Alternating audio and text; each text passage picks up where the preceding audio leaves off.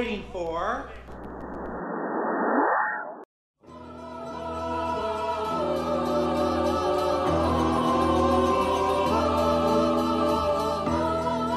Olá, esse é o Cinefilia e Companhia, episódio número 11. Eu sou o Hugo Harris e tô aqui com a Juliana Varela Oi, pessoal. e também com o Henrique Pires. Olá, turminha! Pessoal, hoje a gente vai falar de um filme chamado A Dança dos Vampiros. Filme do Roman Polanski, realizado lá nos anos 60. Há uma certa controvérsia aqui sobre a, a data de lançamento, mas oficialmente eu vi lá no IMDB que ele é de 1967. Mas a produção aparentemente ocorreu no ano de 66. É um filme aí que, de alguma forma, povoou a nossa infância, principalmente a minha e do Henrique, que já tínhamos uma certa relação com esse filme, né? E a gente vai falar um pouquinho sobre isso hoje para vocês. E para começar então o nosso papo, vamos começar sabendo aqui o que os nossos colegas pensaram a respeito do filme ao assisti-lo no ano de 2021. Henrique, você que escolheu esse filme para a gente discutir hoje, né? Então eu gostaria que você começasse falando aí o que, que você achou. Eu, é, eu, eu tenho uma relação é, afetiva com esse filme, né? Então é, é, é, é difícil de falar, né? No sentido somente crítico. Fez parte da minha infância, né? Ou seja, na época da Globo, naqueles telecines ou supercines da vida, sábado à noite. Corujão! Corujão, é, enfim, nem lembro mais, é isso mesmo, Corujão. Enfim, você assistir filmes. Ou era no cinema ou era na TV. Pelo menos na minha época ali, que estava começando o videocassete, enfim. Então não era uma coisa que você tinha tanto acesso. Então você ficava esperando todo e qualquer filme. E esse é um dos filmes que na época eu, eu assisti logo de cara, já criei ali é, um- uma relação com ele. Acho que pela atmosfera, pela forma como, como o filme lida né, com, a, com a situação da coisa do terror, do vampiro, enfim. Então acho que isso foi de uma forma lúdica e convencendo.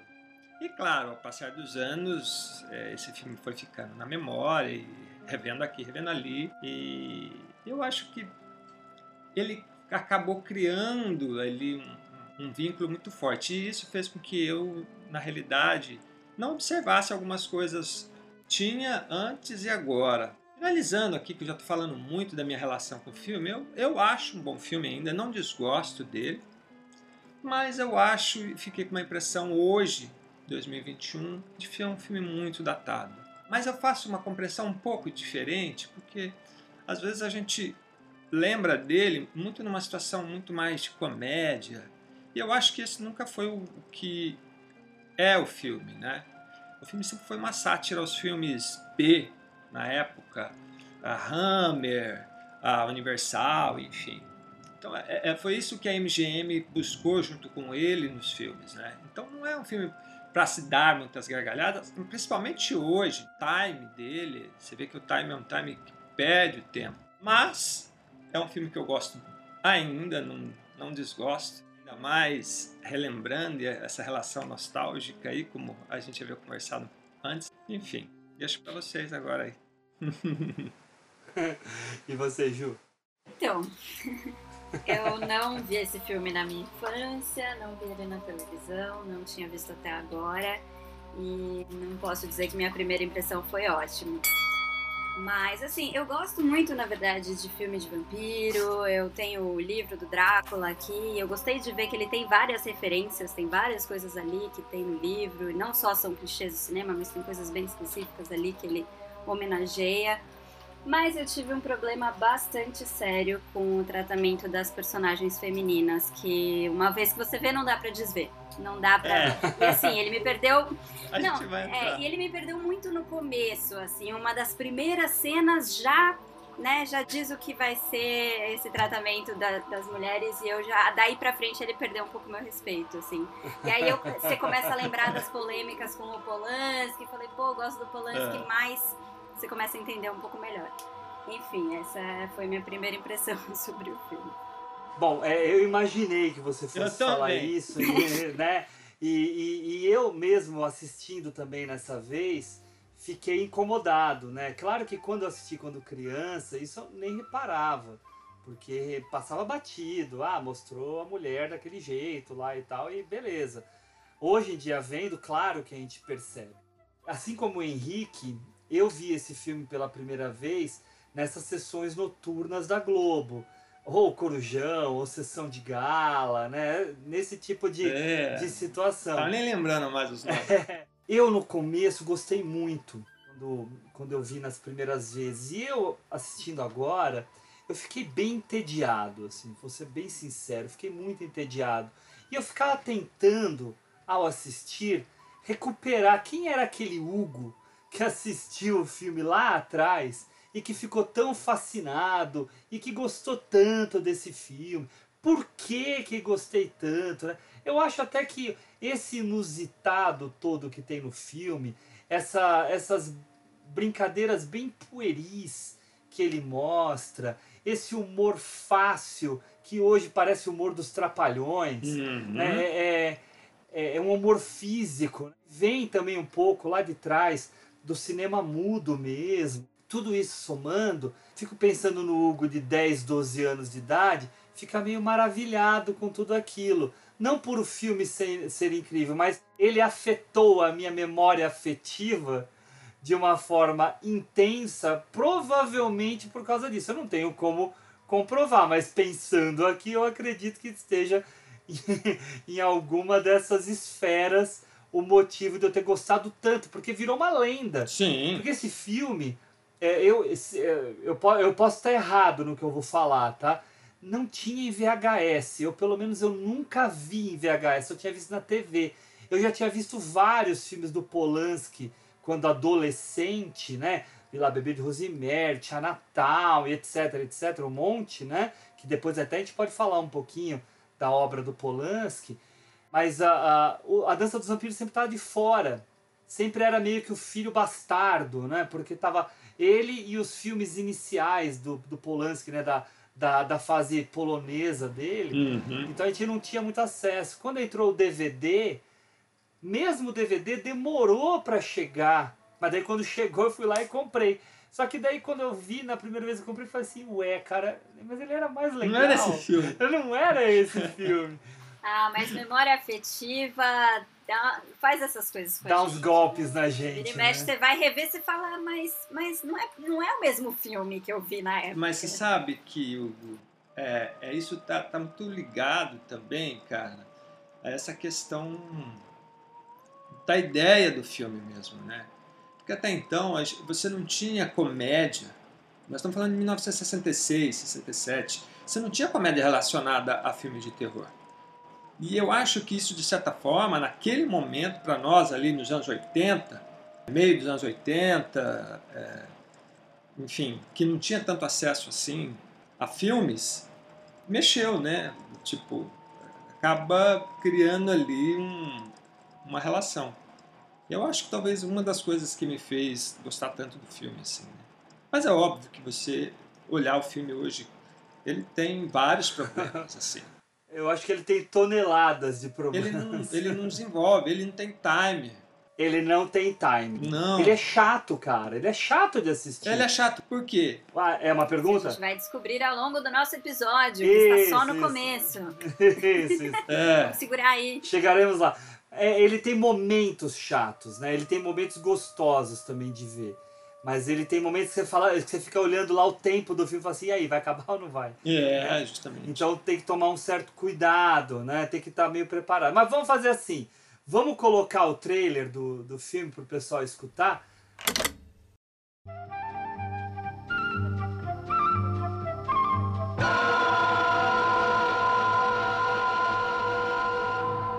Who says vampires are no laughing matter? they certainly are. Hmm.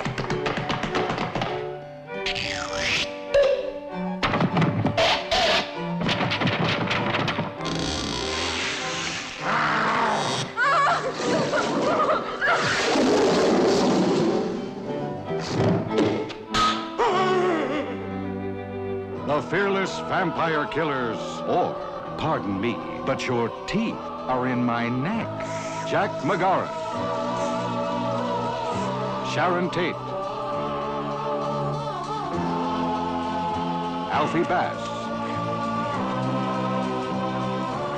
Ferdy Main. And Terry Downs. Two men on a vampire hunt. Simple? They certainly are.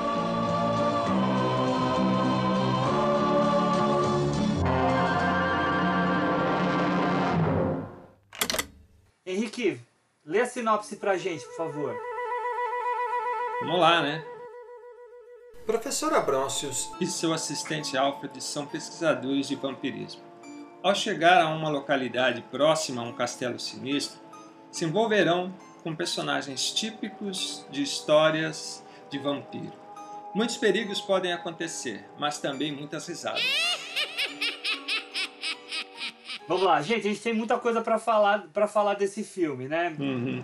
Primeira coisa, né, Ju, você falou que você adora filme de vampiro e tal.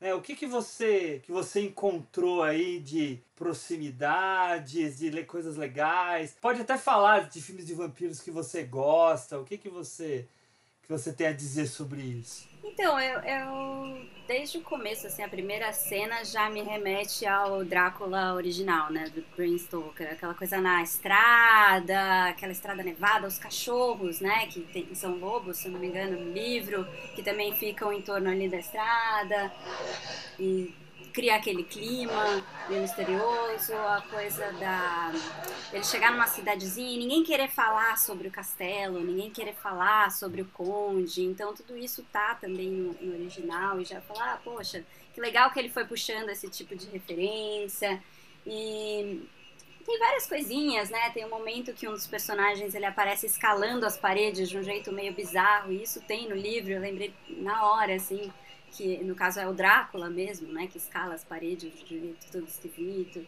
Então, e tem a coisa da estaca, né, que fala que ele tem que tem que fincar a estaca no coração para salvar a alma da pessoa. Porque normalmente a gente vem de vampiro, ah, tem que usar para matar. Acabou, né? Tem que fincar a estaca só para matar o, o, vampiro e tudo mais. Aí não, você tem que fincar a estaca para salvar a alma da pessoa que já morreu, né? Não, não é para ela poder ir pro céu e tudo mais, porque o vampiro, né, tá levando ela pro, pro inferno e tudo mais. Então isso também é uma coisa que tem tem no livro que eu achei bacana ele puxar e, to, e tem na verdade tem muita coisa a coisa das duas mulheres né que são vampirizadas ou quase vampirizadas que também no livro ele gira muito em torno dessas duas mulheres que são a Mina e a Lúcia se não me engano e uma uhum. delas acontece exatamente como acontece com a loira lá, que eles colocam ela num quarto, enche de alho, fecha as janelas, coloca o crucifixo, né? Vem o, o doutor ali, no caso que acho que é o doutor Helsing, que ele vai dar todas as instruções de como manter ela protegida e tal, só que aí vai alguém e tira o alho e tudo mais. Só que a, a grande diferença é que no, no livro a, o processo é muito mais lento, né? Elas ficam várias noites, várias semanas sendo sugadas até que alguém perceba o que está acontecendo, né? Então isso, isso é um pouco diferente. Mas tem vários momentos, assim, várias, vários detalhes que são bem fiéis ao original, pelo menos, assim, não só do que a gente sempre vê nos, nos filmes de vampiros. Isso, isso eu, é, eu, eu, eu vendo o filme, tempo todo eu ficava lembrando dos filmes do Roger Corman que é aquele filme B, barato, uh, os cenários bem uh, artificiais, né? E, e no caso do filme A Dança dos Vampiros, não é que nem a produção B do Roger Corman, que era para ser barato. Ele quer fazer com que fique com aquela cara de filme tosco. porque faz parte da paródia dele. Até quando a gente for entrar no assunto sobre misoginia e tal, vai parecer que eu vou querer defender ele, mas eu não quero defender, porque o Polanski não é muito defensável nesse não, quesito. Sem defesa. Mas, mas eu acho que faz parte da paródia cada uma dessas, desses elementos exagerados Mas, é, que a gente tem dentro do, do filme. Fala, Ricão. É que quando você fala paródia, eu não sei se é paródia, cara. Eu acho que. Porque como ele, ele, ele, ele, ele, não escolhe um filme específico, né? É, eu acho que é muito mais uma sátira mesmo, né? Ou seja, é a relação entre, é- é- entre o irônico e o exagero, né? Desse, da- da- das personagens. É, eu acho que isso ele, ele, ele tenta e traz muito bem. Não, mas o que eu tô falando é que Cava ah, vem do filme e vem desses elementos. Tem uma parte que eu acho divertidíssima, que é uma das que eu dei. Porque assim, eu não dava risada nas coisas que eu acho que eles queriam que a gente desse risada. Mas eu dava risada em alguns detalhes que podiam passar despercebidos, como por exemplo, o professor Abrôncios deitado na cama do castelo do Drácula. No meio de um monte de teia de aranha e as teias tudo grudadas Ah, nele. tudo em volta Ele dele. virava pro lado, o negócio grudado na cabeça dele, no braço dele. E ele nem se importando, sabe? Se fosse eu lá, eu ia estar tendo faniquito, cara. E ele lá, né, né, tudo bem. E eu achava isso divertidíssimo vendo o filme. Achei. achava legal, entendeu? Não, ele até que é a parte boa do filme, assim. Eu achei ele. Depois eu quero falar desse ator, viu? personagem Depois eu quero falar dele, que esse cara é bacana. E se a gente for ver esse filme em relação a todos os outros filmes, é, é completamente diferente, né? E ele mesmo falava que, por muito tempo, ele falou que esse filme foi o, era o melhor filme dele pra ele. É, é engraçado isso. Né? Talvez tenha sido o que ele mais se divertiu, sem dúvida. Não, eu acho engraçado porque ele não tem nada a ver com os próximos filmes dele. Ele nunca mais fez nada parecido com isso, né? Mas olha só, né? Mas eu acho que tem a ver um pouco com a alma dele, esse filme, e até pelo que ele, que ele viveu, né? Porque foi nesse filme que ele que ele acabou se relacionando com a Sharon Tate, né? Enfim. E aí, isso é uma coisa angustiante pra mim. Confesso que hoje eu assistindo e vendo ela ali, sabendo que ela foi morta de uma forma tão brutal, Dois anos depois só, né? Foi bem. é, é, é, e aquilo me incomodou um pouco, sabe? Enfim, voltando ao filme, depois a gente pode falar disso, mas eu acho que, que, que é um pouco da alma dele, né? Como um todo. O que eu gosto bastante no começo do filme é a abertura. Eu acho a abertura genial. Já começa com o, o- o leão da MGM se transformando naquele vampiro tosco, verdinho, Desenhadinho, fofo. desenhadinho, babando sangue. Daí aquela música com aquele coral, né? Ah, Que é só isso, né? A música que é praticamente. só isso a música. Uhum. Aí o, o fundo, o fundo girando, né? De uma forma bem mambembe mesmo, né? O fundo É do- dos lua, né? letreiros. Ah, sim. E aí, depois descobre que é a lua. E aí acontece uma coisa, gente, que ó, sem brincadeira, a gente conhece, né, métodos cinematográficos. Gente, eu ficava olhando aquilo, porque tava na lua, né? Daí ele dá um zoom out daquela animação da lua lá. E, a, e, a- e o surgimento do, do cenário é como se fosse uma sobreposição que se Mas dá, é uma né? sobreposição. Mas so- Então, mas a- o, o grande negócio, Henricão, é que sem corte, ela vem direto para eles andando na estrada.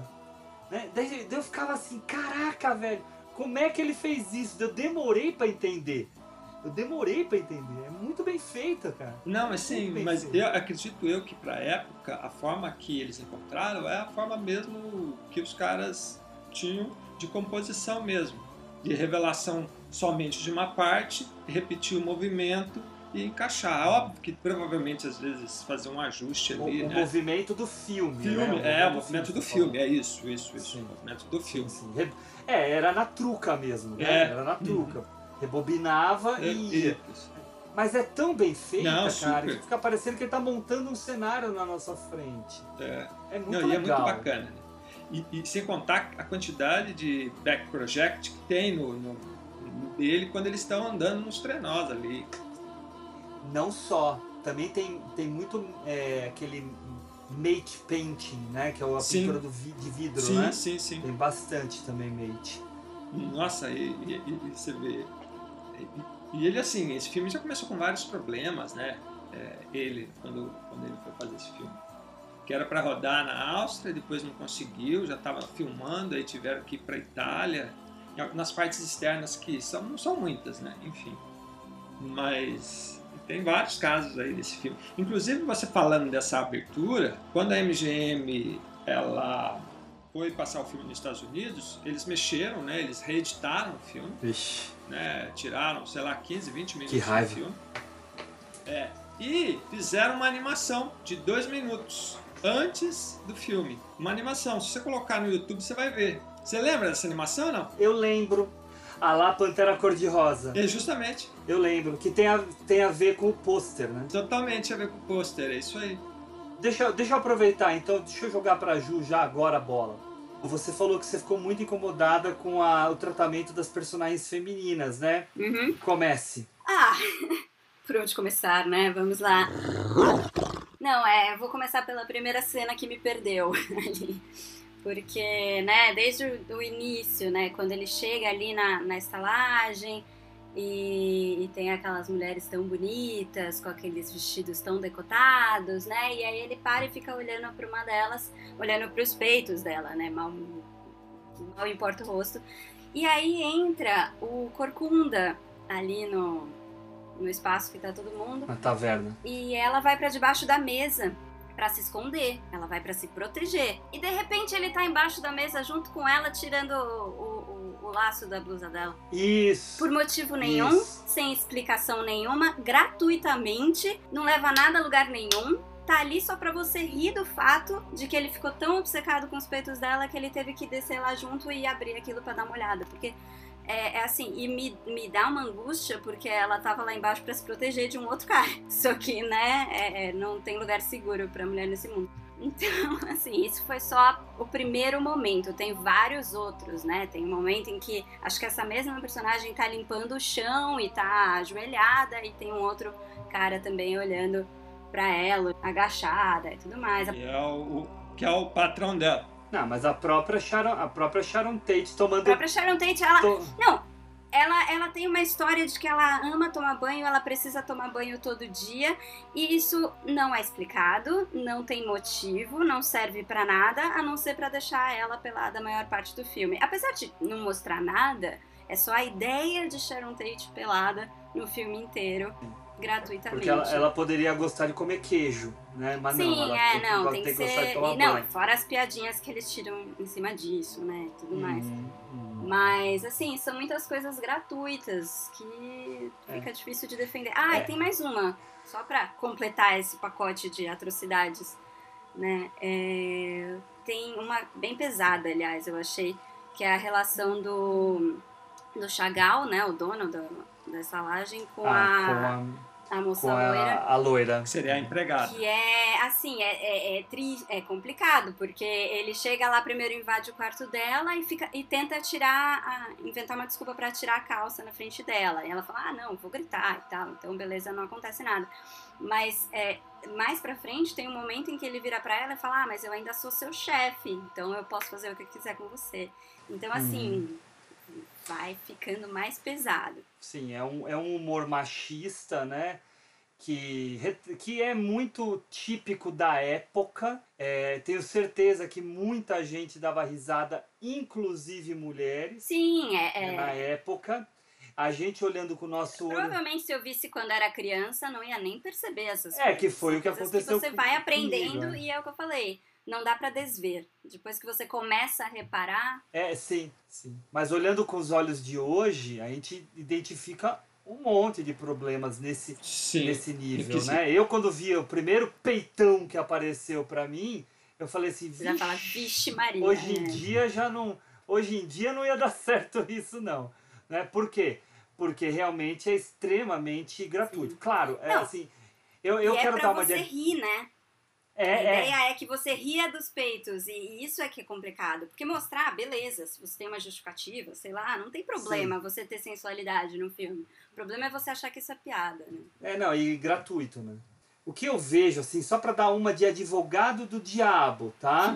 Mas, assim, não, não perdoando todas as coisas erradas que depois Polanski foi acusado. Ninguém tá falando Ai, meu isso. Deus. Ah, nos filmes e na, na obra Drácula, a erotização e a sensualidade são coisas presentes. Mas, é o que a gente tava falando. Sensualidade, ok. Ainda mais na história de vampiro. Tem que ter. O problema é a piada com isso, o problema é o abuso de poder que tem. E no próprio Drácula, boa parte da história é contada do ponto de vista delas. Então, assim, elas têm voz, elas não são só o objeto, tem várias outras, outras coisas. Mas o, que- o, o que ele estava querendo fazer, não tô é, justificando, Sim, né? só sim. tô assim, entrando na questão de que o que ele estava querendo fazer é mostrar de forma exagerada esse erotismo. Só que daí virou o feitiço contra o feiticeiro. né? Ó, entrando nesse tema, é, a relação nossa com o filme hoje, é, esse tempo é muito grande. Porque o que, que acontece? Nesse período era um grande sucesso dos filmes de terror B, Uhum. da Hammer, por exemplo. Você tinha os Dráculas, enfim, peso né, é, de terror mesmo, para assustar, para dar medo. Além da erotização que já existia nos filmes, né? os colos das mulheres sempre expostos, enfim. E eu acho que a escolha dele é justamente, por isso que eu fiquei lá entre o ridículo e a ironia, né? Ou seja, ele força essas questões, justamente sem justificativa mesmo, eu acho. Tipo assim, cara, você vê, estão andando na estrada, para chegar na taberna, já tem a menina os peitos ali, decote, a aí eles conversam, depois aí tem a cena do, do, do- quarto da empregada com o Chagall, aí depois tem ela na banheira, ou seja, esses exageros que ele vai pondo ao longo do filme. Só que naquela época se tinha essa ideia desse exagero como uma forma de ser cômico, né? Eu acho que hoje não. Ele perde o time. Hoje a gente vê com muito mau gosto, né? É, muito mau gosto, justamente. Parece um cômico muito conveniente, né, pro diretor ou pra quem tá assistindo. Mas, Ju, isso é uma explicação, não é uma justificativa para o que ocorria na Ó, época.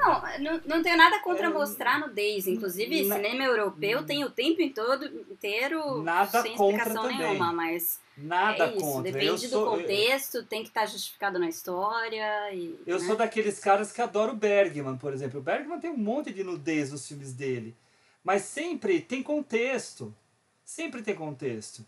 Mas no caso da Dança dos Vampiros, eu acho que é um grande exemplo desse uso gratuito que naquela época eh, era meio que normalizado, né? Que tudo, tudo bem, tudo bem, mas hoje a gente vê de outra forma. É, principalmente os filmes de terror, né? na época também, os B, né? Sim, filme de- é, existe um grande histórico de, de mulheres eh, abusadas em filmes de terror, né? É sempre a mulher que tá gritando, que tá fugindo, que é, né, que tá, é a primeira a morrer, e, e, enfim, ou que tem essa nudez gratuita. Então é, é uma tradição mesmo do gênero bem Não, complicada. e eu até abro uma outra abinha para essas questões das genias e etc., que é o, o, o vampiro gay do filme também.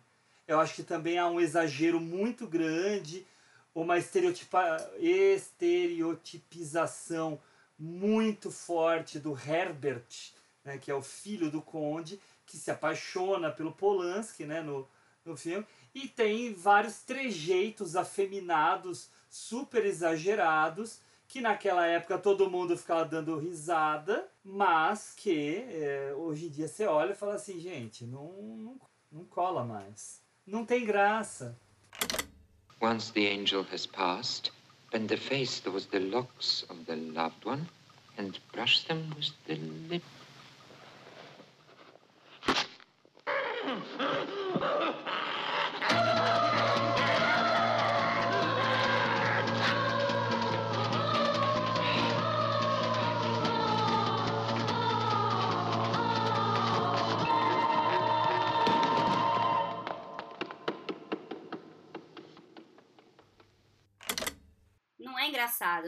Problema, né?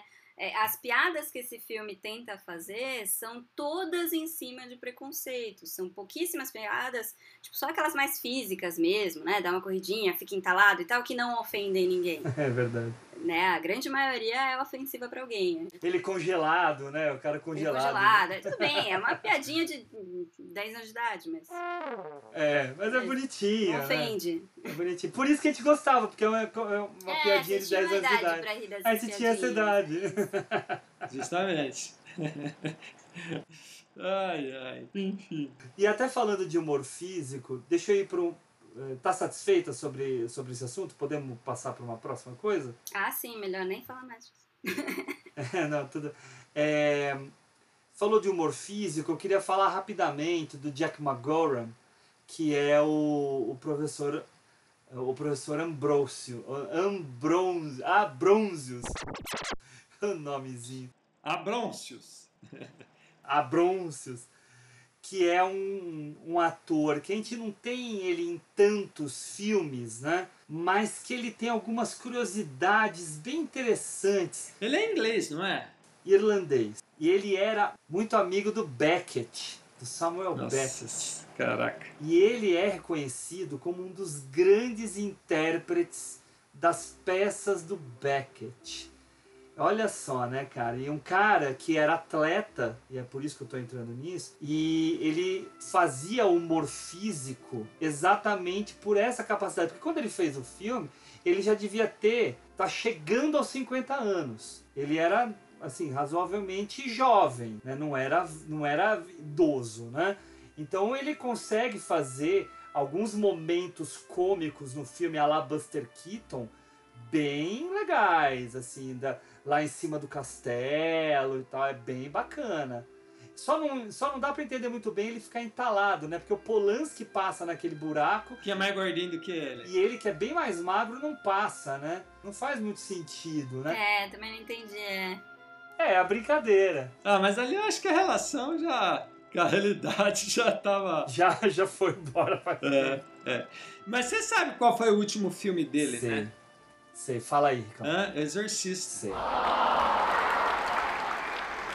É brincadeira, mano? Foi o Exorcista. E morreu alguns dias depois, né? Parece que ele teve uma gripe. Tava tendo uma, uma, um tipo de, de pandemia. Não pandemia, era uma epidemia em Londres. E ele trouxe essa gripe lá pra, pra cidade onde eles estavam fazendo Exorcista. E ele morreu alguns dias depois. Com 52, 53 anos. Pouquinho, né? Porque ele faz o. Ele faz o, o Exorcista seis anos depois, né? Ele faz o papel do diretor, é. É, ele faz o diretor, o diretor da, da Ellen Burstyn, né? É. E assim, é um cara, um cara interessante, né? Ele faz. O, o papel dele no, na Dança dos Vampiros é um papel divertido. Sim. É, ele tem. Ele é bem convincente, até mesmo sendo pouco, pouco real, Uhum. ele é convincente. Ah. Sarah, yes. Who Sure. is Sarah? Sarah, Chagall's daughter. Oh, yes, of course. I must confess I rather enjoy luxury. All these years running uphill and downdale debating with morons, trying to convince a, a pack of fools. Oh, and the expense. Perpetual expense. I'm sure it was Sarah. Do you know what that Robert Chagall charged us for board and lodging? Her father. Four talents, my boy. Yes, by Jupiter. Four a day. Paid.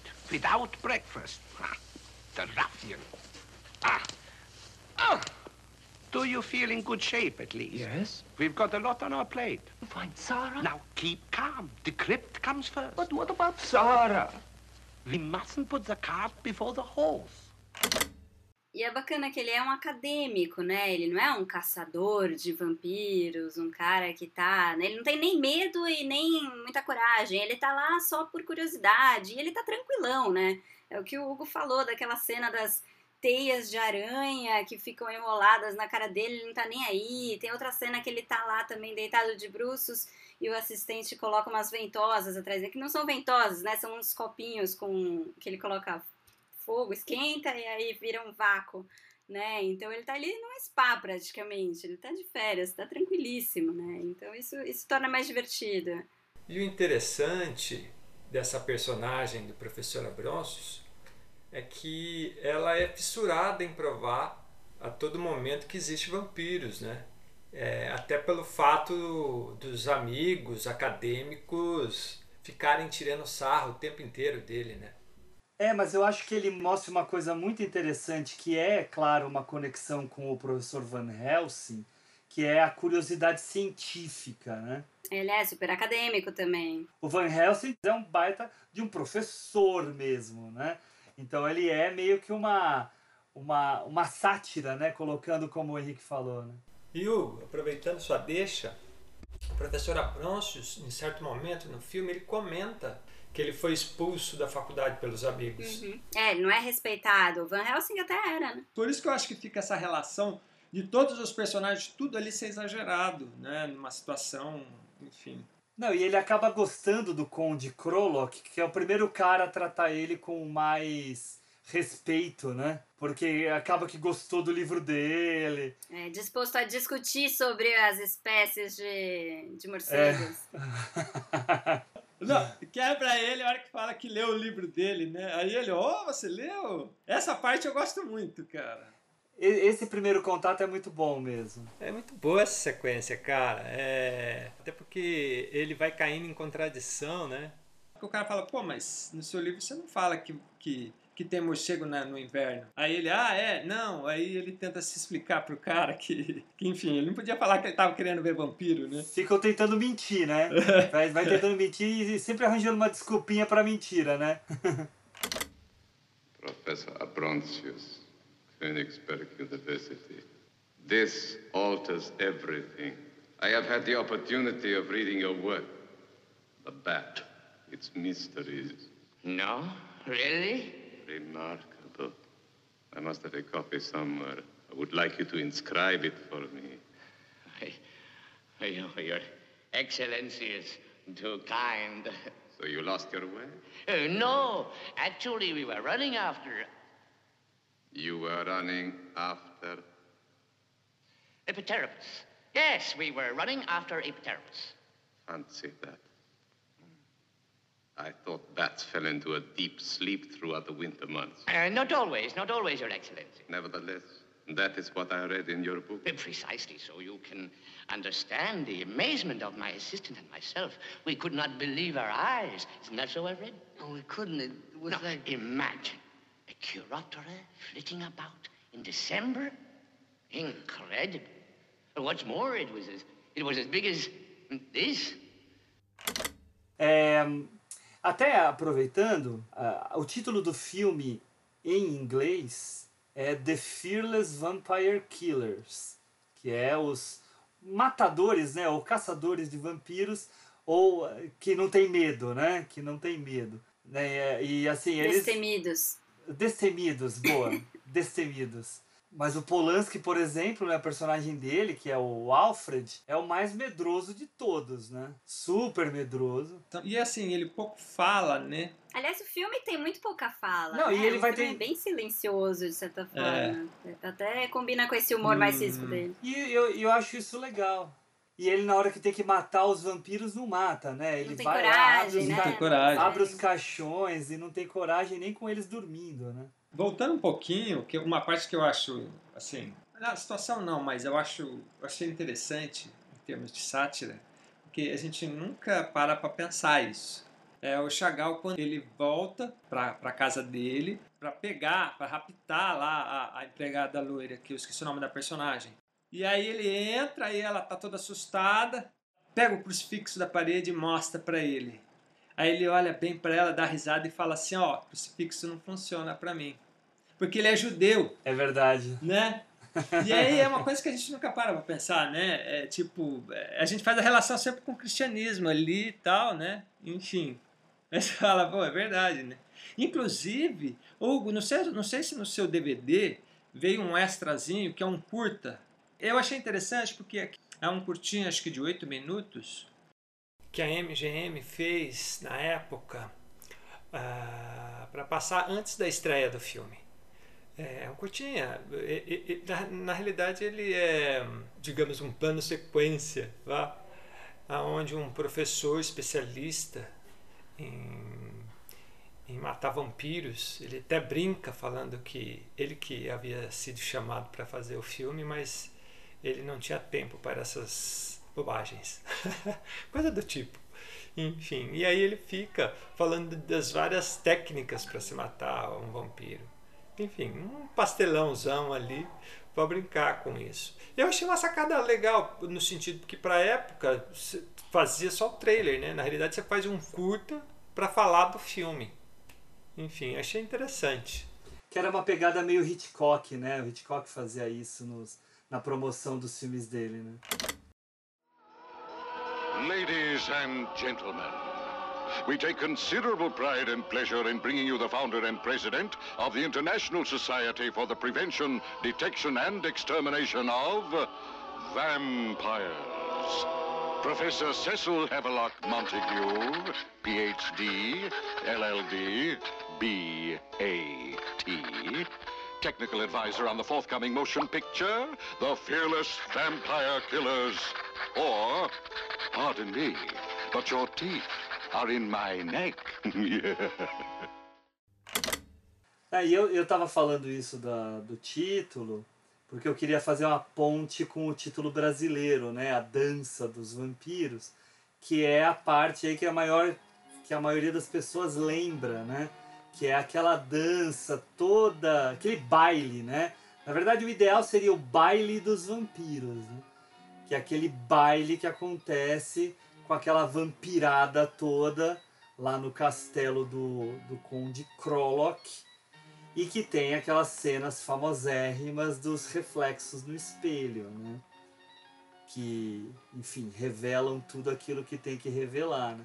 O que eu acho legal nisso daí, e que até quando a Ju tava falando da cena do, dos lobos no início do filme, uma coisa que é muito bacana é a decupagem do filme. Porque eles decupam o filme de uma forma que eles não precisam fazer efeitos visuais. É só tudo truque de câmera. Tudo truque de câmera. Então aqueles cachorros que ficam atacando o carrinho deles, é tudo montagem. Não tem um momento que você vê o cachorro com o, o, o Polanski. É sempre ou um ou outro, né? Mas a somatória e a mescla com o som já dá tudo a entender e é super convincente. Legal você falar isso, porque tem aquela cena que o Corcunda vai comer o cachorro, né? Ele esconde, ele faz o. O Corcunda comeu o cachorro lá atrás do monte. Isso, isso. E você escuta o barulho do Caim, Caim. É, ele volta com a, a boca cheia de sangue, né? Exatamente. E na, na hora do reflexo é a mesma coisa, né? Eles fazem uma mescla entre o, a- o uso de dublês nos espelhos, que daí não são espelhos, quanto também uma montagem de decupagem, né? Então isso faz com que fique muito convincente a ausência daqueles vampiros no reflexo, porque vampiro não tem reflexo no espelho. Mas o primeiro, o primeiro reflexo é antes do baile, né? Que é o reflexo. É, do filho, é. É, é com, o- com o É, Herbert. É, é. Que também é muito bem feito ali. Aham. E é aí que a gente começa a sacar. É muito bem feita, porque assim, a gente consegue ver de longe o reflexo, porque eles usam a câmera atrás do Polanski e do Herbert, e aí você vê lá na frente o espelho meio desfocado. E aí tem um rapaz lá, né, que seria o Polanski, que tá meio que sincronizado o movimento, né? Então isso é muito inteligente porque eles ensaiaram muito bem os movimentos do Polanski para o outro seguir igual. Sim, Eles não certeza. deixam parado de propósito. É muito legal isso. Muito bem feito. E fazem a mesma coisa no É, baile. né? Não, e no baile aquela Fazendo quantidade de gente, a posição que ele põe a câmera para poder mostrar. Isso. E aí, queria entrar um pouco no fotógrafo, tá? Porque o fotógrafo é um cara bem interessante. Não sei, vocês chegaram a pesquisar alguma coisa dele? Não olhei. Puta, esse cara é fantástico. Ele, ele era um Highlander, né? Ele morreu com 103 anos. Eu queria só falar mais uma coisa do baile, só antes da gente continuar, para encerrar né, o assunto baile, que me chamou a atenção porque não é uma coisa que normalmente você vê em filme de vampiro, né? Que aqueles vampiros, eles são praticamente a um passo de zumbis, É né? verdade. Porque primeiro você vê nos retratos da família, né, pendurados ali, que são todos meio deformados, né? São os rostos Todos estranhos, horrorosos. Todos horrorosos e tal. E aí quando eles saem das tumbas e vão pro baile, eles estão cada um num nível de decomposição ali, né? Eles não estão aquele vampiro super elegante, inteiraço que você normalmente vê, né, nos filmes, que vampiro é a versão elegante do zumbi. E ali, né, eles não estão muito bem, né? Eles já estão mais fica mais evidente esse caráter morto deles, né? Mais pra lá do que pra cá, né? Então só o, o Drácula e o filho, ok, não, não é Drácula, né? Mas o Conde e o filho que estão mais, Inteiros, né? mais vivões mesmo, porque Mas é- eles têm mais acesso a sangue. Mas os outros não. Eu achei isso, achei isso interessante, assim, diferente. Mas eu não sou um grande conhecedor de filmes de vampiros, mas pelo menos daquilo que eu já vi, eu já vi até uma certa quantidade, inclusive recentemente aquele Drácula do, do John Badham, né, de 1979, que é um classicão que estava meio perdido e foi relançado aí em DVD. Super legal poder ver o, o, o Languela né, fazendo o Drácula, bem legal. Mas assim, a gente não costuma ver o Drácula sendo uma pessoa muito festiva. É, normalmente Muito- é solitário, né? É Aquele solitário, isolado, né? Não, tem que... Castelo baile. só pra ele, né? Pra ele justamente não ter contato com o Exatamente. mundo, né? Não, e para ele também viver, viver, né? Viver na morte dele, o luto da ausência da mulher amada, né? E aí nesse filme não, nesse filme a gente vê um, o Conde Krolok, que eu acho que esse nome faz muito lembrar o Conde Orloff do Nosferato, né? Mas o Conde Krolok que mora com o filho, que mora com o filho e que vai receber um baile com um monte de familiares, né? Então é, há uma diferença aí bem gritante, né? Que- e que estão todos no quintal dele. Sim, é muito mais família monstro do que Drácula. Lembrando que o Nosferato é uma adaptação não autorizada do Drácula, né? Sim, exatamente. Na verdade, a primeira adaptação, né? Sim. E eles tiveram que mudar. É que não teve autorização da família, então não, não levou o nome, mas é, e Que é. é um filmaço, né, gente? Cá entre nós. Ah, eu amo esse filme, gente. Eu gosto do antigo, de 1920, alguma coisa. Isso, 22, de 22. adoro. né, Do Murnau. Maravilhoso. Hum, fantástico, aqueles dois dentinhos. Não, e se a gente começar a falar de filme de vampiro, tem aquele filme maravilhoso chamado A Sombra do Vampiro, que é sobre a filmagem do Nosferato, Verdade. Nossa, eu tava tentando lembrar o que você falou. que o John Malkovich faz o Murnau e o Willem Dafoe né, faz o... Você não viu? Gente, eu não vi isso, está na lista agora. Nossa, esse filme é muito legal. É muito legal. Não, e o, e o William Dafoe faz o, o Max Schreck, que, que na verdade fazia o papel do vampiro, mas ele chegou a acreditar que ele era mesmo um vampiro. E aí a história do filme corre atrás disso. Puta, é Que sensacional. filme. loucura, gente. O William Dafoe quase ganhou o Oscar. O Oscar do William Dafoe ainda não chegou. Um dia vai chegar. mas quase ganhou por esse filme. Perdeu pra quem? Não lembro pra quem, mas perdeu. Descobriremos. Isso, a Ju, a Ju vê pra tirar. gente. Olha, o William Dafoe perdeu para o Benício Del Toro com Traffic. No Traffic. É. É, o Benício Del Toro ganhou tudo aquele ano, né? Aquele personagem, né? O policial mexicano, né? na- É. Lutando contra as drogas no México. Puta, esse filme é. Traffic é um filmaço, né, cara? Filmaço mesmo, assisti no cinema, cara. Eu também, eu também. Nossa, animal. Eu acho que e- e- é o Traffic, né, que ele fazia a relação das cores, né? Isso, exatamente. Azul e, e amarelo, né? Azul para os Estados Unidos e amarelo para o México, né? Exatamente, exatamente.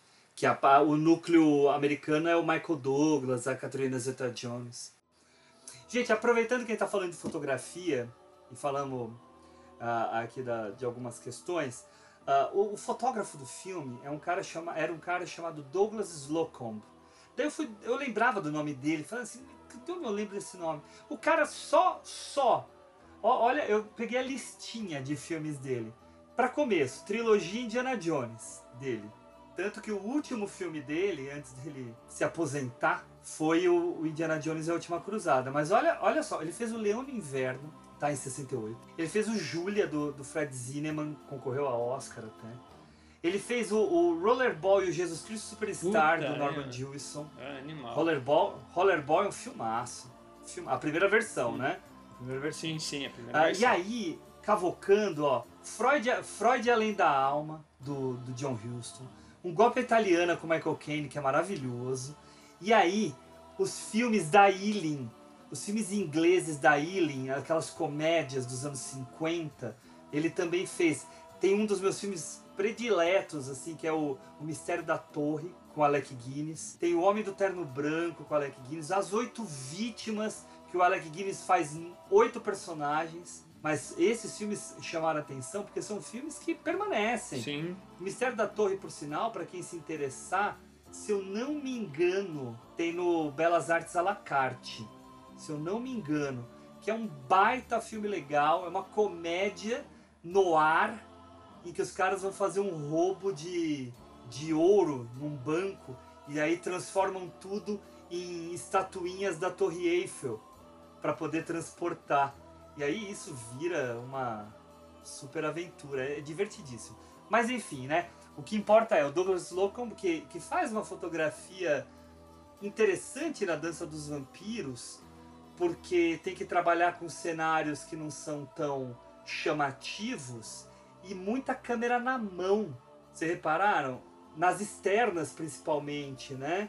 A gente tem a câmera em cima do trenó também, mas muita Sim. câmera na mão. Eu vi uma, uma, uma cena é, no YouTube, como se fosse uma cena de making-off. Tá o Roman Polanski e, e a Sharon Tate, eles estão meio conversando, ele tá falando alguma coisa e aí eles vão pro set. E aí a câmera vai acompanhando eles. E aí você olha assim, cara, com aquela puta câmera gigantesca, meio assim, filmando o cenário, assim. Daí você pensa, é punk, cara. é, mano. Porque, meu, aqueles equipamentos na época pesadíssimos, né? E eu acho, cara, a fotografia é foda, porque ele trabalha com claro e escuro o tempo inteiro. E quando você assiste, tá tudo impresso ali, cara. Você vê tudo. É, é, é, mesmo onde está escuro, você vê. Não é fácil. Você vê que a, a- a lente que ele está trabalhando, né? Sempre ele está trabalhando ali com uma 35, né? Uma 16. Você percebe, né? Um pouco pela angulação, enfim. E, e, cara, não é fácil você fotografar assim. Uhum, Muito aberta, né? É, então, por quê? Porque ele está muito próximo, né? O tempo inteiro. Porque é meio. a- a- castelo, que é, aquele castelo não existe, ele é todo cenário, enfim. É tudo. É, como se fosse uns cubículos, né? Corredores, né? Enfim. É, tudo apertadinho, é. É. Mas eu acho que dá pra perceber isso mais na taverna. Uhum. Na taverna, principalmente nos quartos. O quarto lá da empregada loira, né? Um sótão ali. No sótão. Isso, isso realmente, é, é, se você não usa aquela lente aberta, você não consegue fazer. Não, e eu tenho a impressão, especialmente nesses quartos da taverna, eu acho, não sei, eu fiquei com a impressão de que os, os cenários eles são meio que pintados de um jeito mais expressionista, assim, mais exagerado, para criar umas sombras a mais, criar uns escuros que não estão ali de luz, né? Uma pintura meio falsa, mas Especialmente nesse sótão me, me pareceu bastante. E isso ajuda a dar essa sensação, né? Até de, de aperto, de claro escuro. Mas é exatamente isso que me faz lembrar os filmes B.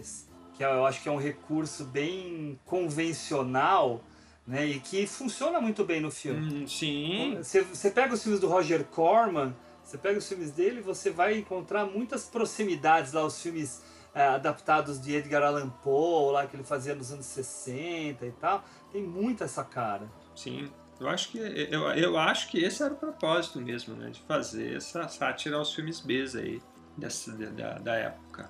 Que vinham faz- que faziam sucesso. Faziam. Pessoal, antes da gente entrar aqui nos nossos spoilers, que são pouquíssimos, vamos falar um pouquinho do Polanski? Bora nessa falar do homem. Essa pessoa que está em atividade até hoje, que é razão de muita polêmica, razão de muito ódio e cancelamento. Ah, o que, que vocês acham da obra dele? Ah, o que, que vocês pensam sobre a personalidade? Eu fi- fiquei à vontade. Polanski é um cara polêmico, né? Não tem como não, não dizer. E os filmes dele são polêmicos, né? Mas assim, é, tem filmes muito bons, né? E tem filmes meio, meio mais ou menos. Mas assim, eu adoro o Bebê de Rosemary, não tem como, tá entre os favoritos de todos. Mas assim, dos mais recentes dele, eu tenho a impressão de que ele foi, eu não sei, foi tentando corresponder às expectativas que as pessoas têm sobre ele e ficaram filmes meio forçados, sabe? Aquele A Pele de Vênus, teve o Baseado em Fatos Reais, que foi o último que eu vi dele também, é assim, Nossa, o baseado em fatos é reais bem ruim, fraquinho, né? É bem É bem fraquinho. ruim.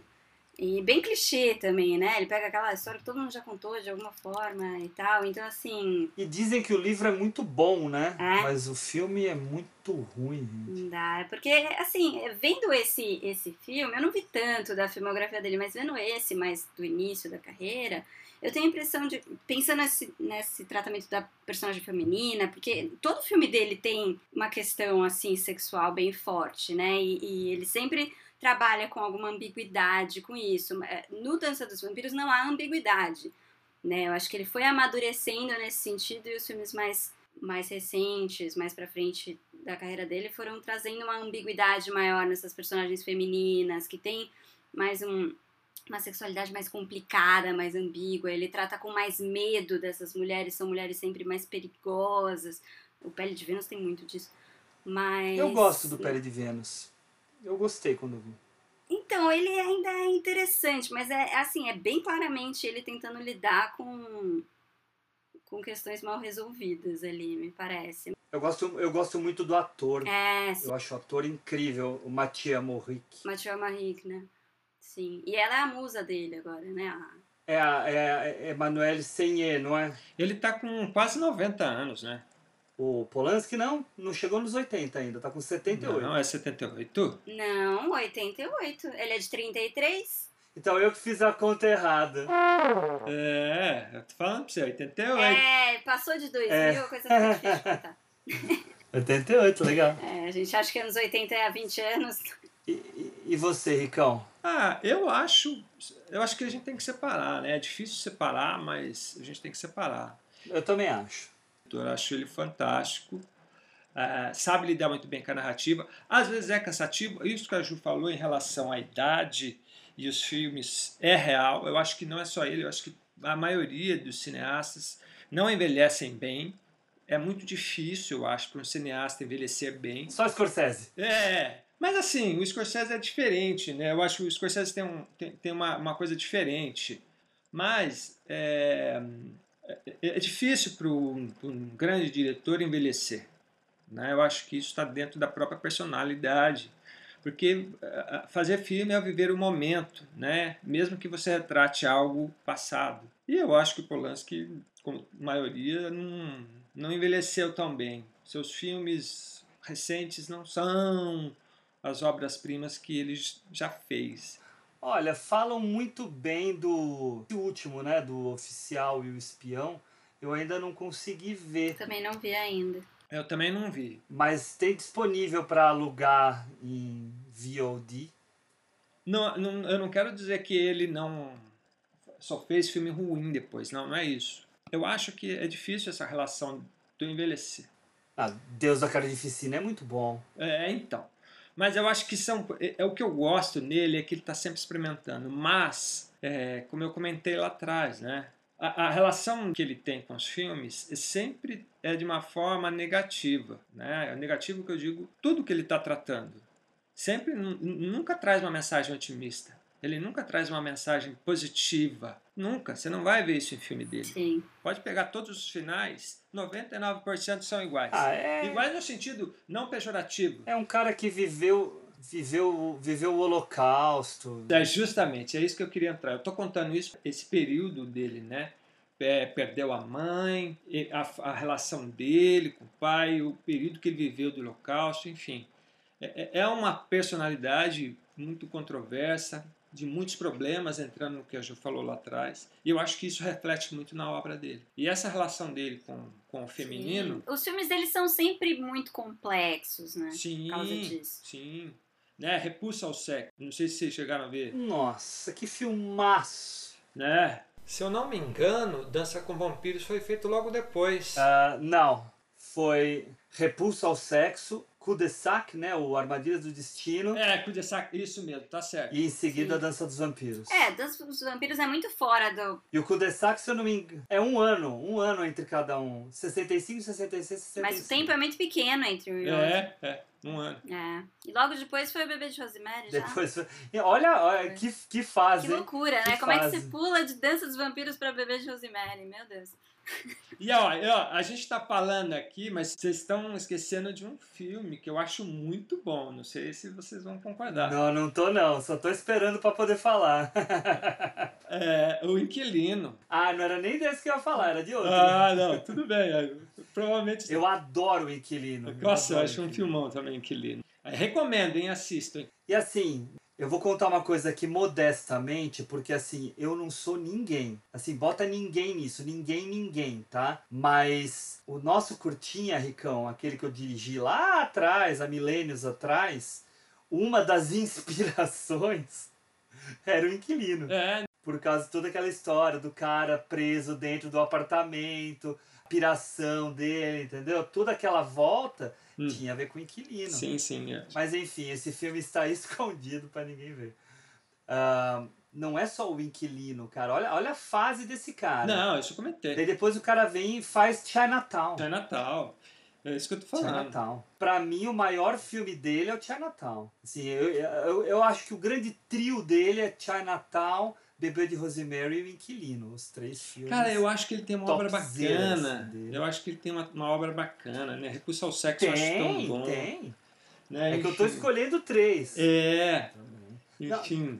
Cara, eu, go eu, go eu gosto de vários filmes dele. Eu gosto, por exemplo, olha um filme que as pe- as pessoas não costumam gostar e eu gosto. A Morte e a Donzela. No A Morte do Eu acho um ótimo filme, cara. Lua de Fel, acho um ótimo filme. Lula de Fiel é muito bom. São filmes um pouco datados também. Não, mas eu acho que é porque ele vive muito o momento. Por isso que eu digo pra você, ele vive muito. Aquilo que ele expressa no, na- na- na- no ato de fazer o filme é muito o que, ele, o que ele tem do momento. Cara, eu acho que ele tem um domínio muito bom da composição de cena. Eu acho que, como diretor, ele consegue, Uhum. com pouco diálogo, transmitir uma mensagem. Ou seja, isso é o maior desafio de um cineasta, digamos assim. Contar através de imagens. Deixa eu apro- aproveitar essa tua fala. Aproveito para falar de um curta dele. O curta que fez ele meio que estourar e que deu o caminho para ele fazer o primeiro filme dele, aquele faca, aquele faca na água, é um curta chamado Dois Homens e um Armário, que é um baita curta legal, todo filosófico, que discute ah, xenofobia já nos anos 50. E é muito bem. E assim, não tem fala. Não tem fala. Os personagens simplesmente andam pela cidade carregando um armário e entrando nos lugares com esse armário, né? Que é para meio que expor a, a, a, a repulsa que as pessoas têm àquilo que é diferente. Então é uma metáfora que ele cria sem precisar falar nada. As únicas falas que tem, no máximo, a fala de ah, sai daqui, ah, a gente não quer vocês aqui. Isso aqui é o máximo. E, e os caras mal respondem. Eles simplesmente surgem da água com aquele armário e simplesmente voltam depois para a água com aquele armário, que não tem nada a ver. Mas a discussão toda se faz sem precisar de grandes é, elaborações. E é muito bacana. Eu passava isso em aula para a gente discutir roteiro. Você acredita? Não, e, sim. e era sim. muito legal da gente falar exatamente desse negócio. Vamos nos preocupar com a imagem, com a ação, que isso já conta. E eu acho que ele traz isso para a carreira toda dele. Sim, com a mise-en-scène, né?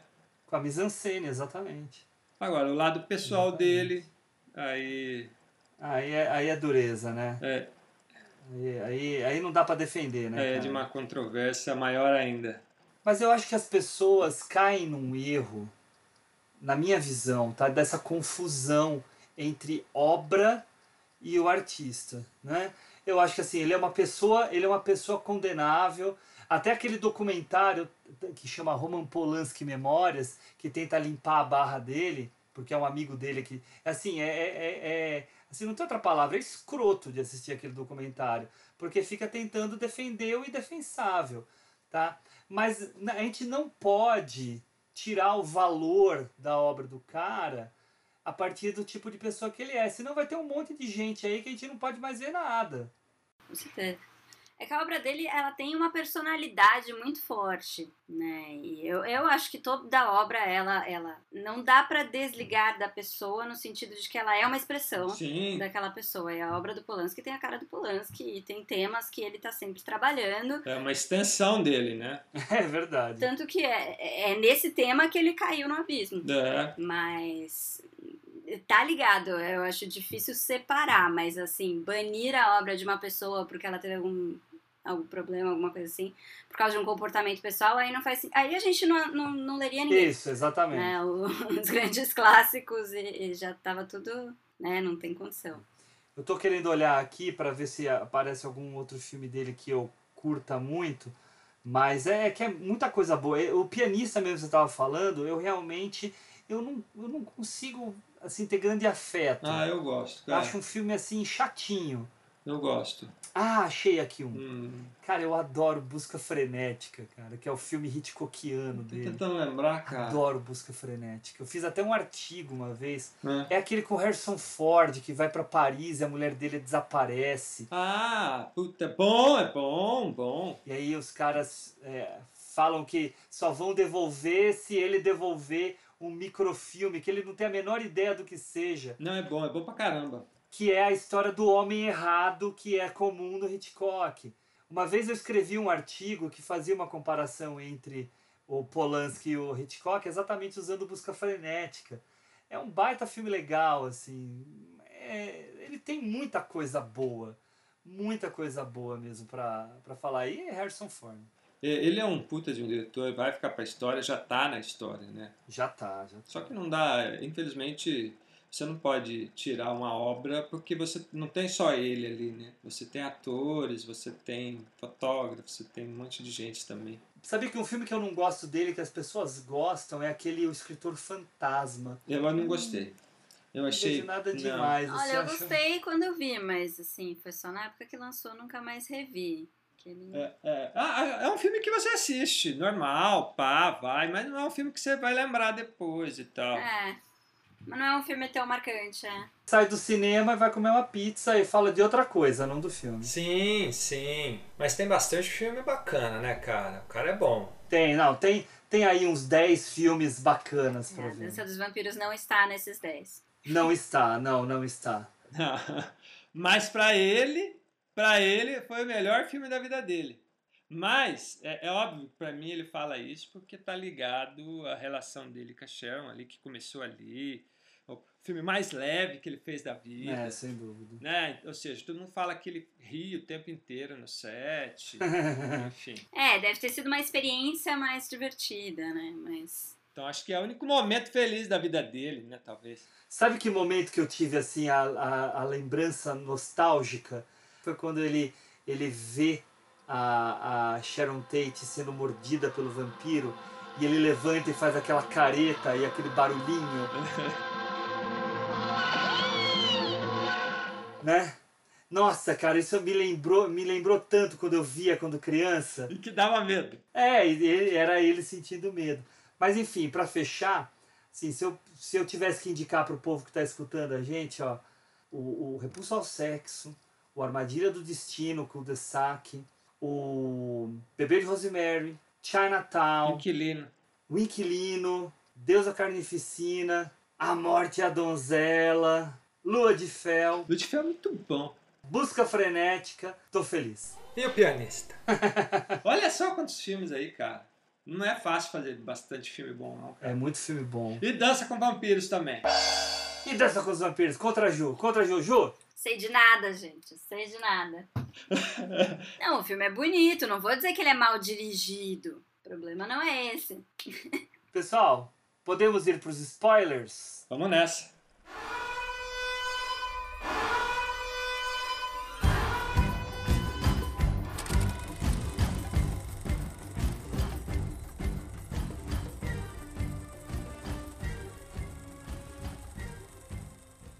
Nossa conversa foi de que spoiler mesmo era só o final. né? Sim. Sim. Eu, eu, eu vou acrescentar mais um spoilerzinho. Só pra terminar a polêmica da loira e do dono da taverna. Porque o final dela é muito triste. Eu fiquei com muita dó da coitadinha. Ela, ela é mordida por ele. E enquanto ela tá morta, antes dela reviver, ele leva ela pra um túmulo e deita junto. Pô, coitada, nem na morte ela tem sossego, essa mulher, cara. Fiquei É com verdade. muita dó dela. É Totalmente. verdade. Ele Totalmente. praticamente joga ela dentro do. É, é, do- do arrasta túmulo. ela pra um túmulo Nossa. qualquer de alguma outra pessoa e, e fica É. lá, entra lá É. junto com ela, cara. Coitado. Gente, mas cá entre nós, hein? Esse ator que faz o Chagall é muito bom. Eu, para mim, para mim ele é o melhor ator do filme. Melhor até que o, que o Jack McGowan. Eu acho ele o mais divertido. Chagall! What? Who spoke?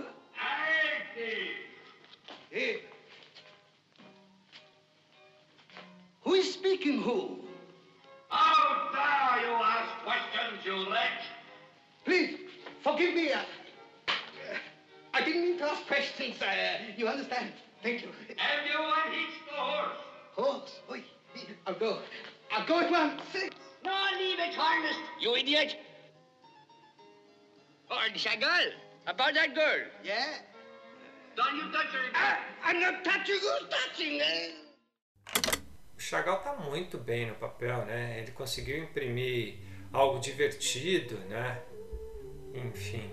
Mas você sabe que eu também gostei do, do cara que fez o Drácula. Porque é um Drácula diferente, né? Que fala bastante, enfim. Achei ele divertido. E diferente do que a gente tá acostumado a ver em filmes de vampiro. O Drácula também é bom, também é bom. Eu não acho que fazer um Drácula é tão difícil assim, né? É verdade. Ah, É, não tem que fazer muita coisa, só ficar sério. ah, não sei, sei lá. Enfim. Acho que nesse filme aparece muito mais sei lá. É, não, porque eu acho que ele conversa, ele tem aquele É, diálogo um com ele. Enfim. É, mas eles discutem sobre os morcegos. Mas eu gosto muito do Alf Baz. O Alf, Alf Baz ele tá, tá bem estereotipado, sim. Exagerado, sim. Ah, mas eu acho que todos são, né? misógino sim, né? Mas eu acho que ele ele traz uma espontaneidade, principalmente quando ele já virou vampiro, daí ele escangaia, né? Avacalha mesmo. A va- Isso. Sim. Ah, eu go- tem uma cena dele que eu gosto muito, que é ele procurando onde dormir. É. Depois que ele já virou vampiro. É sensacional, porque ele quer dormir onde estão dormindo os vampirões, né? Os donos da casa e tal. Fala, pô, vou ficar aqui. Aí o outro tira ele de lá e fala, não, você vai ficar aqui na. Não, e na hora que o Polanski tira a tampa do caixão do Herbert, Ele tá lá dentro. tá lá dentro dormindo, né? Deitado junto, sim. É, não, essa, essa Muito bom. Sequência toda é muito boa. Ah, mas a- o grande spoiler aqui pra gente é o final, em que eles fogem do castelo, desabalados assim, levando a Sharon Tate, né, a Sarah, que deu tudo certo, e aí a Sarah morde o Polanski e a narração, que é bem interessante, né, que ela é só de início e de final, que é bem cara de filme de terror, né, que tem, precisa dar aquele fecho e o, o abre e o fecha bem marcantes, né? E, e o filme começa no trenó e termina no trenó. É verdade, Ricão. Como uma história sendo contada pra alguém, né? Verdade. E aí eles falam: mal sabia ele que estava levando a praga para o mundo. That night, fleeing from Transylvania, Professor Abrontius never guessed he was carrying away with him the very evil he had wished to destroy. Thanks to him, this evil would at last be able to spread across the world. Sim, é um final bem tenebroso, né? Bem. Não, mas é isso que eu tô falando. Todos os filmes dele é assim. Todos os filmes dele, é, é quem, o mal vence, digamos. A maioria. É, é. Sim. Bebê de É, Rosemary, é, Chinatown, tudo Inquilino. É tudo, Tudo. eu você. Não tem esperança, Não, né? eu acho que isso ele traz dentro Não. dele. Enfim, a- a- a- a- a- ou seja, ele é Schopenhauer na veia mesmo, né? É, tipo, a vida não a vida é muito triste. Então vamos para as dicas, pessoal? Vamos lá. Bota a vinheta.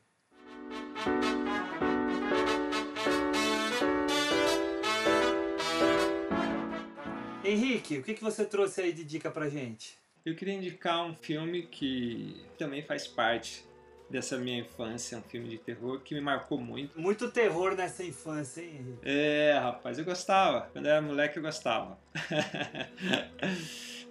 Então, vamos lá. É o filme Um Lobisomem Americano em Londres. Ai, adoro. Adoro. Maravilhoso. É, é um filme que eu gosto muito. Para a época, traz uma perspectiva diferente para os filmes de lobisomem até então. Devido a não só a questão plástica, né? Estética, mas pela carga dramática que o filme carrega.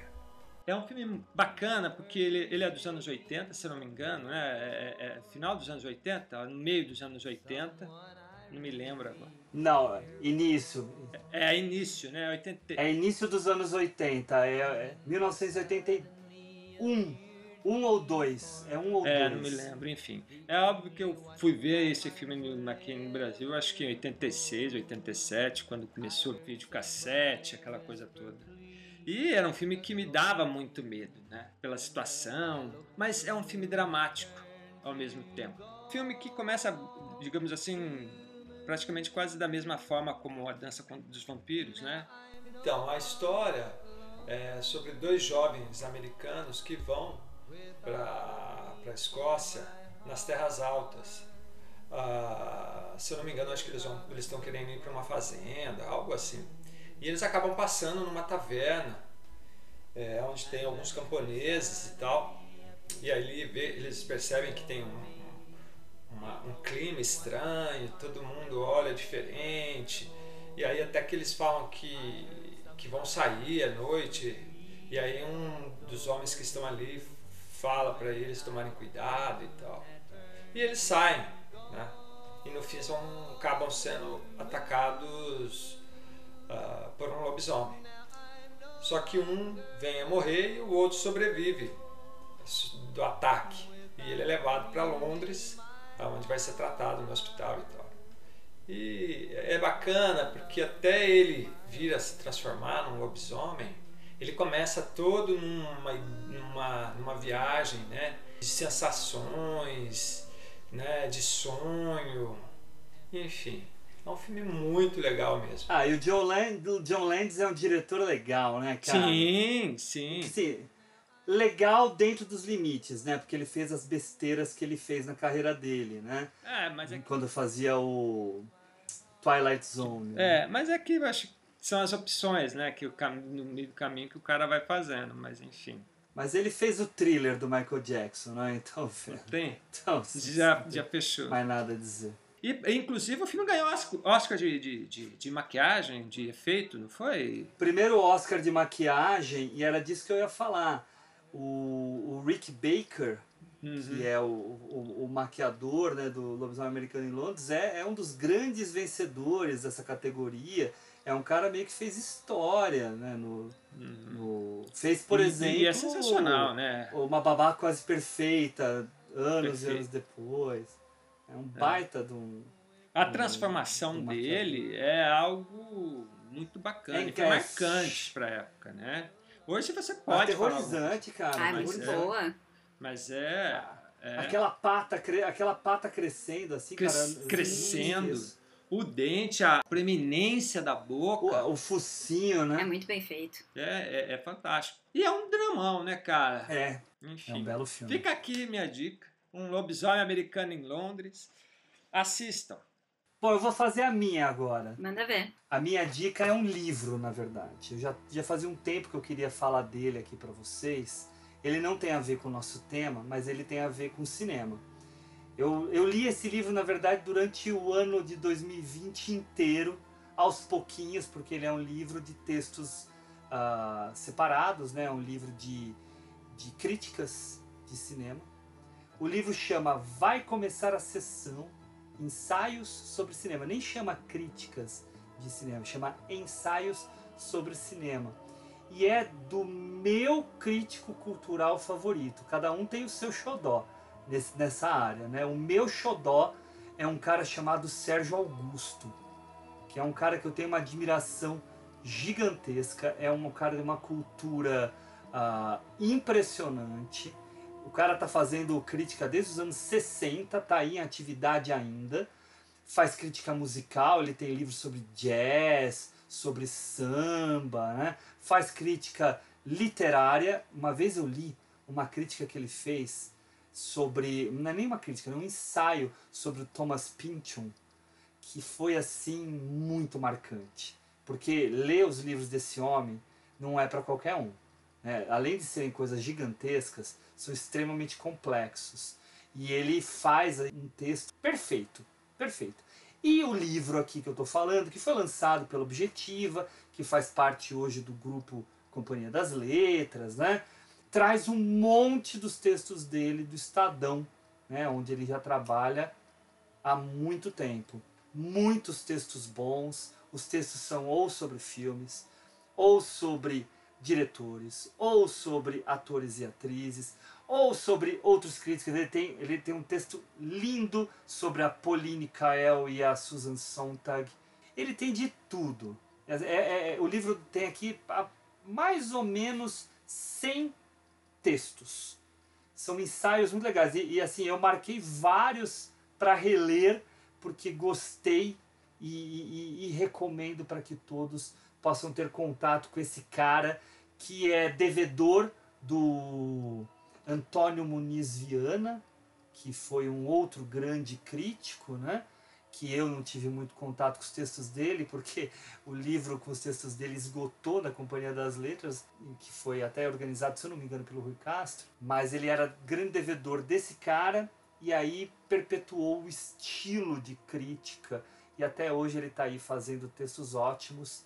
Então fica aí a dica, procurem Sérgio Augusto na internet, nos jornais, né, no Estadão e os livros dele, né? Inclusive esse aqui, que é o lançamento mais recente. É isso. Ju, e o seu? Bela dica, anotado aqui.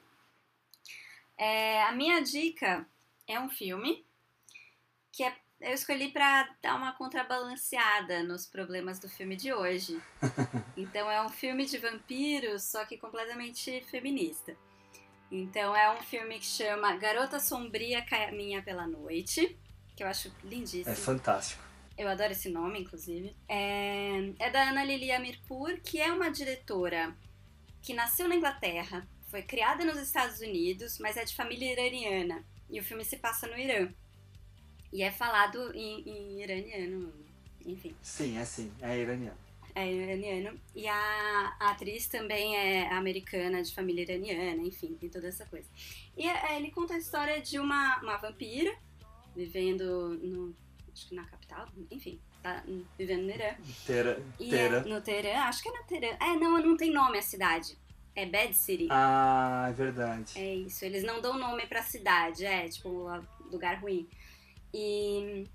Só que o filme, ela é uma, uma vampira e ela sai à noite meio que pra caçar, só que ela, ela foca em caçar homens que fazem coisas ruins, que fazem mal às mulheres, e até que não fizeram ainda, mas ela acha que vão fazer. Então ela tem essa missão, ela tem que se alimentar, ela escolhe esses alvos em especial. É uma personagem super solitária e tal, só que o filme ele tem um clima diferente. Ele tem uma trilha sonora toda, tem rock and roll, tem uma trilha, às vezes lembra Tarantino, uma coisa meio meio faroeste também, ele é em branco e preto, tem uma coisa meio no ar, enfim, ele é um filme muito estiloso, muito diferente. Ele é bem diferente. Eu lembro quando eu vi, eu falei, gente, ela pega referência de todos os lugares, mas ela faz uma coisa muito com a cara dela, assim. Uma, um, é um filme com uma cara muito, muito própria, muito. Assim, é um filme bonito de ver, estiloso, mas ele também ele tem um ritmo legal, não é um filme cansativo. É né? curioso. Muita gente tem preconceito com filme iraniano, que ai, é devagar e tal. É. Não é. É, não tenham, porque tem muito filme iraniano incrível, dinâmico. Ah, filmes iranianos são maravilhosos. né? Mas esse eu acho ele até diferente de outros filmes iranianos. Até porque ele não é iraniano em si. mas- É, não, mas o estilão dele é diferente, né? Sim. Eu lembro até quando eu vi, Ju, e- eu nem, nem apreciei muito, mas é um filme que eu até guardei aqui para rever futuramente, para ter um outro momento. Uhum. Porque dá para ver que ele tem identidades bacanas, Tem, né? tem. Mas quando eu vi, eu não curti tanto, mas ele tem seus Ele valores tem, é, sim. ele é uma tem uma bela. cara, uma cara diferentona, um ritmo diferente e essa história é, é uma pegada diferente da clássica história de vampiro. Na época acabaram saindo outros filmes também que tinham esse ponto de vista mais feminino e tal, mas o dela foi um dos primeiros que eu vi assim dessas mais recentes com essa pegada do foco na vampira, com essa missão mesmo de caçar homens maus. E é um tema muito, eu acho que é um tema muito frequente no cinema iraniano, assim, essa coisa do, da desigualdade entre gêneros, assim, eles, eles discutem bastante isso, eu acho muito, muito legal. E o É, filme, a própria, a própria separação. sim, a separação isso, né? trabalha muito, muito bem esse tema, eu acho, eu acho bom. Que é um filmaço. É, filmaço, sim. E é uma pena que o filme seguinte dela não foi tão legal, né? Ela fez aquele. Amores Canibais. Isso.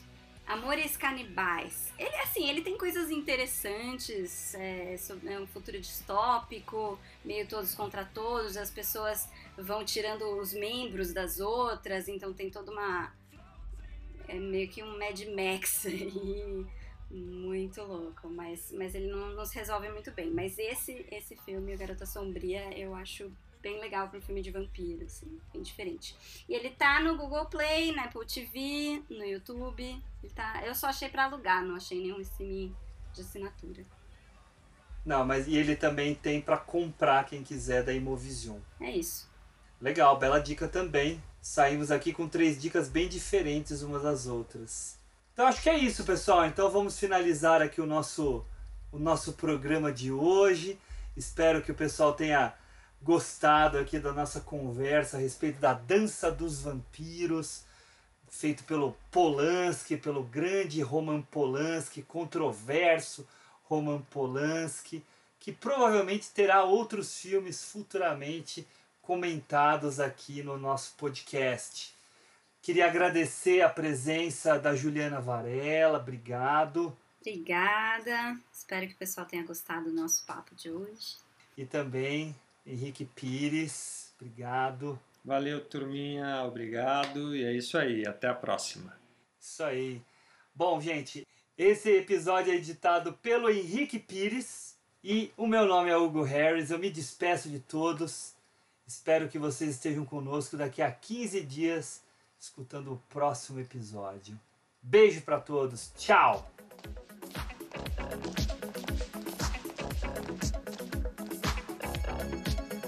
Darkness falls across the land. The midnight hour is close at hand. Creatures crawl in search of blood to terrorize y'all's neighborhood. And whosoever shall be found without the soul for getting down must stand and face the hounds of hell and rot inside a corpse's shell.